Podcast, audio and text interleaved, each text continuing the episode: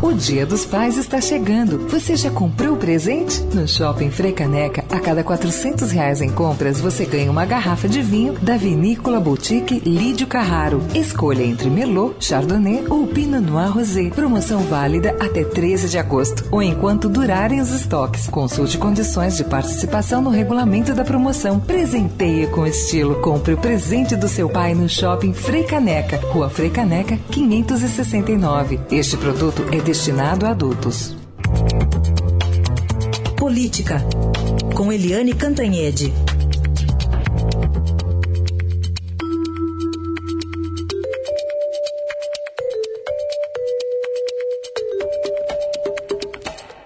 Reformas, né? O nosso tema. O governo só fala na reforma da Previdência, mas no Congresso a prioridade é a reforma política, né, Eliane? Bom dia.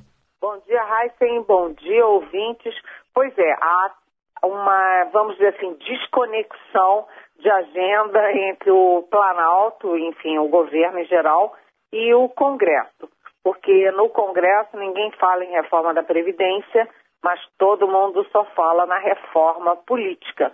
Afinal das contas, ela tem que ser aprovada até 7 de outubro, um ano antes das eleições de 2018. E o novo uh, tema que aí divide bastante não apenas é, governo e oposição, mas a própria base aliada do Temer é a questão do distritão. O que, que é o distritão? Todo mundo vai se acostumando já com esse termo. Distritão é o seguinte: é, hoje os deputados são eleitos é, proporcionalmente, ou seja, é, os deputados têm os votos, os votos contam para o partido e o partido uh, tem aquela soma e carrega os outros parlamentares com isso. Por exemplo, o Tiririca teve um monte de voto e o partido dele acabou elegendo deputados que tiveram menos votos individualmente do que outros que ficaram de fora, tiveram mais votos, mas a legenda deles, o partido deles, não teve a soma necessária para carregá-los. Isso é o voto proporcional. E o voto distritão que eles estão querendo é o seguinte: é, você pega um estado, São Paulo, por exemplo, é, os mais votados daquele estado são eleitos. Acabou. É, é o voto majoritário. Então, se tem, é, vamos supor, 30 vagas os 30 mais votados são eleitos. Isso é, simplifica muito a votação, mas o PT e alguns partidos, é, alguns outros partidos, não apenas de oposição, reclamam bastante disso. Por quê? Porque, evidentemente, num estado como São Paulo, repetindo como exemplo, os parlamentares mais conhecidos e que tem apoio dos governos, quer dizer, do governo federal, do governo estadual, eles terão, obviamente, mais chance, porque eles são mais conhecidos na região toda e não apenas no estado inteiro e não apenas numa parte do estado. Então, isso favorece a manutenção dos atuais parlamentares, dos é, parlamentares que têm apoio do governo federal e dos governos estaduais. Então, o PT reclama muito, tem vários partidos se rebelando, tanto que na comissão especial que aprovou o distritão ontem, foi meio a meio, né? Ficou pau a pau ali, e isso vai dar muito debate. A intenção do Congresso é fazer o distritão em 2018 e depois, nas eleições seguintes, 2020, 2022, você partir para o distrital misto, que é, é o mais votado, mas também voto de legenda.